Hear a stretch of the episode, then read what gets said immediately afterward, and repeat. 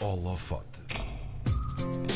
Neste holofote temos um exercício de preservação e de documentação da memória e da cultura, mas também de construção de ficções a partir da realidade. Nosso convidado de hoje aventura-se nas diferentes vertentes da fotografia e na sua mais recente exposição, Cachifórnia, dá uma visão das Caxinas, sendo ele um assumido filho da terra. O Renato Cruz Santos é o nosso convidado desta semana, está connosco via WhatsApp. Renato, olá, bom dia, bem-vindo.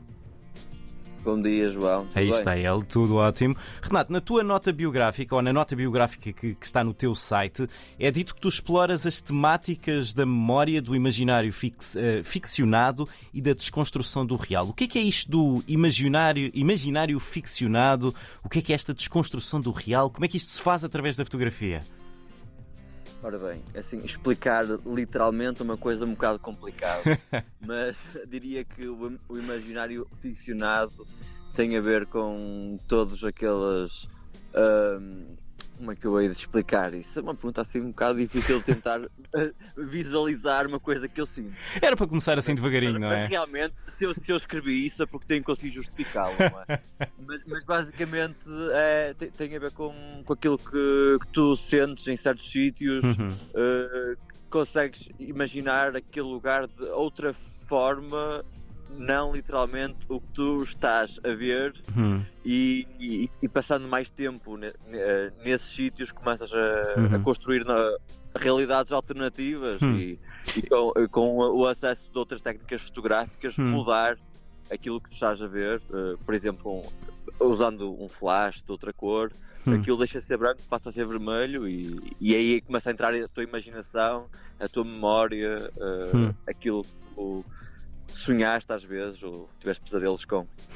Estavas a dizer isso, eu estava quase a imaginar que era como se fosse uma, uma realidade aumentada dentro de ti, ou seja, em vez de estares a apontar um telemóvel para um código e estarem a aparecer imagens, estás a ver um sítio e as imagens estão a aparecer no teu cérebro e a povoar esse, esse sítio. Exatamente. Sim. Exatamente. Aqui- É isso mesmo. Aqui a dificuldade é dar essa visão às outras pessoas, portanto, tirá-la da nossa cabeça e pôr na. Estava a ter pôr- aqui um bocado sim. de problemas, porque é isso, muitas vezes eh, começa-me a dar aquela, entre aspas, aquela broa eh, no sítio onde eu- em que eu estou, ainda demora uns minutos até conseguir chegar à imagem, mas eu, eu sinto que está ali qualquer coisa para, para explorar e Uhum. é aí que vem o imaginário ficcionado.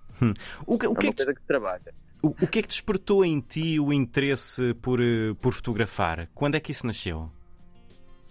Ah, é assim, eu comecei a fotografar há cerca de 12 anos. Uhum. Uh, pronto, por, uh, por, por interesse, assim, acabei a escola, o 12 ano, e tinha uma câmara de fotografar em casa que o meu pai tinha comprado, ao género daquela competição familiar. Sim. Tu tens uma televisão de 50 polegadas, aí é, então peraí, tenho uma de 60.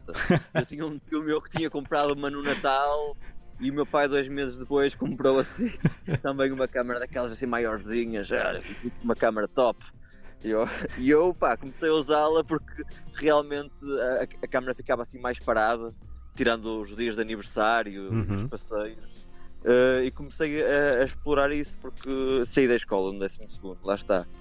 E, eh, e rapidamente comecei a aprender como aquilo funcionava e a ganhar muito interesse. Acho que por causa da- das fotografias de, de casa que a minha mãe tirava, hum, que ela realmente tinha muito jeito para, para isso, e acho que foi assim um bocado a genética dela.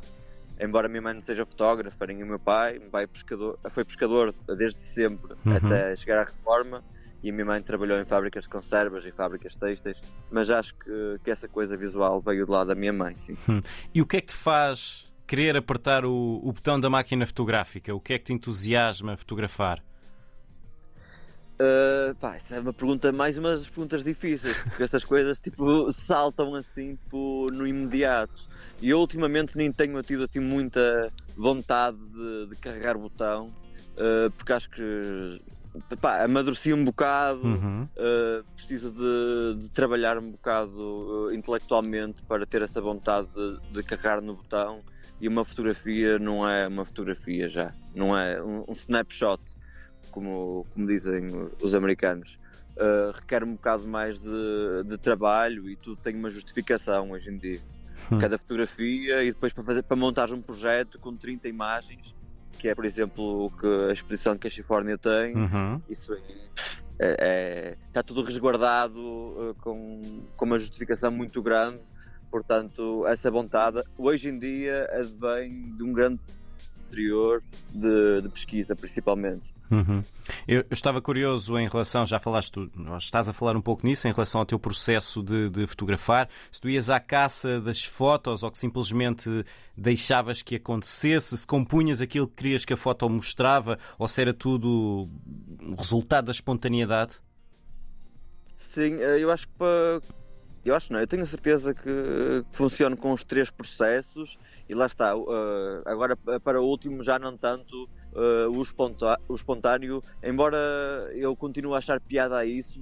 Uh, não sou um homem que anda sempre com a câmera ao pescoço, uhum. entendes? Não, não, não, não saio por aí sempre pronto a disparar preciso mesmo estar a sentir que, que hoje vou, vou tirar fotografias.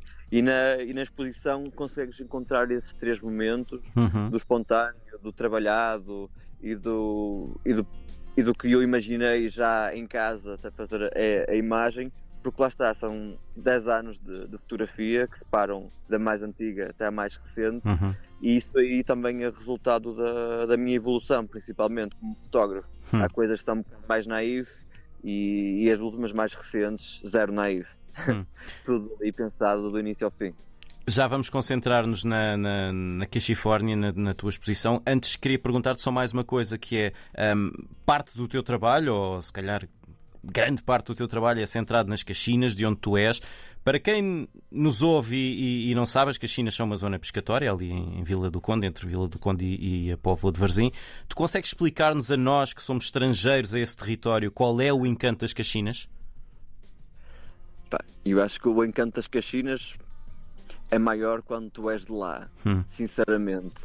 Uh, e, e há um lado muito romântico é, em, em, ser de lá e de, e de ver de, pá, a, a forma das pessoas olharem para o mar, principalmente, é uma coisa que me encanta muito. Uhum. Mais nos pescadores mais velhos, uh, a, a, forma como as pessoas te recebem, como te ajudam quando precisas. Uhum. Uh, porque do, do lado, entre aspas, pitoresco, uh, a, a, identidade local uh, da, da, construção, do, do, do, urbanismo, já pouco existe. Foi, foi um sítio que, que foi, foi se destruindo na, nas últimas duas décadas, muito por causa do desenvolvimento do turismo no, no litoral.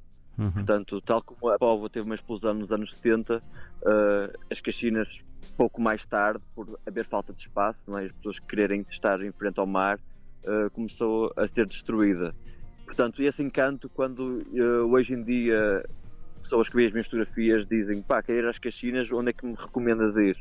E eu, eu tento recomendar irem aos lugares da minha memória. Uhum. Entendes? Aqueles espaços uh, são mesmo cantinhos das Caxinas que eu vou desde sempre e que, e que para, para, mim aquilo é, é super romântico. É, é, um local de, de, namoro, entre aspas, entre mim e a, e a, paisagem, que é um bocado difícil de, de passar uhum. quando levo alguém a passear lá. Olha, eu gosto muito deste sítio, e é tipo um buraco. Sim. e, pá, então, uh, o que é que tem aqui de mais? Pá, isto, eu acho isto uh, muito bonito, repara no que tens aqui à volta pronto, não é, não é propriamente o espaço inteiro das Caxinas, mas são pequenos lugares que, que me atraem e que continuo a achar uh, muito especial. O nome que tu escolheste para, para a tua exposição mais recente é Cachifórnia. Uh, porquê, este, porquê a escolha deste nome? O que é que tu quiseste dizer com este jogo de palavras? Ora bem, isso aí é assim um bocado complexo porque vem de, vem de muitos lados, mas vou tentar ser assim mais sintético possível. Portanto, Califórnia uh, e o rock and roll, Caxinas e o rock and roll. Uh, o objetivo da exposição era fugir ao formal e uhum. curtir. Certo. Pá, num, é, era, entras na exposição, pronto, são, são fotografias na, na parede, a mesma, depois tens uma, uma, uma, estátua no meio, ali assim um objeto estranho, mas a, a, a linguagem das imagens não é, nem sai moldurado nem nada, foge um bocado a isso. E era o, o, que eu sentia logo ao início. Eu quero fazer exposições em que pá, quero curtir, quero ter uma cena que não esteja dentro do, do ortodoxo, uh, diga-se assim. E, uh, e, a, e, a, Califórnia, aliás, tem muito esses espaços que nós uh, vemos no, no, cinema e depois também vemos a serem comunicados pela música dos, dos espaços baldios, do, uhum. dos desertos, uh, e esses uh, locais de retiro espiritual, que são esses cantinhos que eu te falava há pouco, que eu encontro nas caxinas, pá, que começam a desaparecer. Existe também essa cultura rock, existem muitos gajos uh, que eu conheço que são super rock uhum. da forma de viver. Uh, e eu ligo sempre isso à cultura americana porque é uma coisa que nós, por muito que queiramos, uh, foi sempre isso que tivemos através do, dos ecrãs, não é? Hoje em dia é muito mais rápido o consumo de imagens, mas antes uh, não tinhas acesso sei lá, a cinema europeu, era tudo americano. E, e, o que era filmado, maioritariamente, era Nova York, a West Coast, a East Coast e a West Coast, Califórnia. Uhum. E então um, fiz esse trocadilho de Cali com Kashi uh, para, para a exposição. Hum. E também já, já tinha recolhido muitas histórias de, de sujeitos uh, minimamente conhecidos, como Álvaro Costa, que é de Vila do Conde, sim, sim, e, sim. E, e, as suas viagens espirituais e xamânicas uh, por esses cantos, uh, nomeadamente a Seca de Bacalhau de Vila do Conde, que era um Joshua Tree para ele certo. E, para, e para mais cinco ou seis amigos.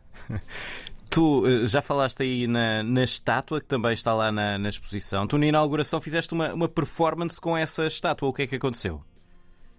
Sim, tive uma, uma pequena interação com, com essa estátua. Não sei se pode-me chamar de performance, mas, mas basicamente fiz uma, uma pintura nas, nas unhas das mãos e dos pés uhum. de uma estátua de, de cimento.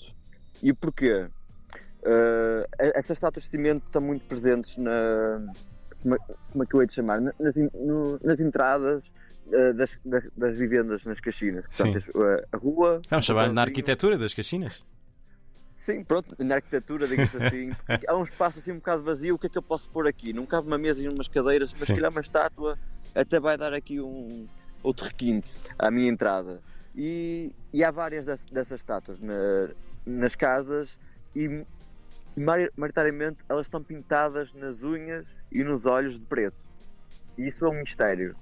Uh, o mistério para mim, uh, mas depois olhando para o que acontece na minha casa, na casa dos meus pais, a minha mãe, quando tem um resto de tinta, ela vai gastá-lo.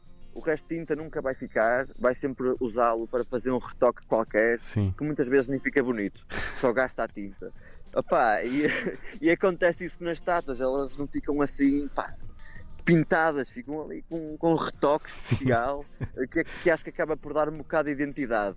E na própria exposição também há uma fotografia em que tens dois leões, uhum. uh, assim meio já Sporting a segurar uma bola, estás a ver aquela posição? Sim, sim. De leão da bola. Que, são, uh, que eu chamei leões do mar porque ficam mesmo em frente à praia e esses próprios leões têm os olhos pintados de preto e dois bigodes como se fossem, sei lá, uh, o Salvador Dali assim, a puxar para cima, tipo de lagosta, as antenas de uma lagosta, e, e, faz uma ligação direta à estátua. E então acaba por ser uma homenagem a essa arquitetura das Caxinas, uh, que é muito misteriosa e acaba por funcionar como uma âncora no meio daquelas imagens todas e segura a exposição hum. com um elemento um elemento rochoso que é algo que já tenho feito nas exposições anteriores.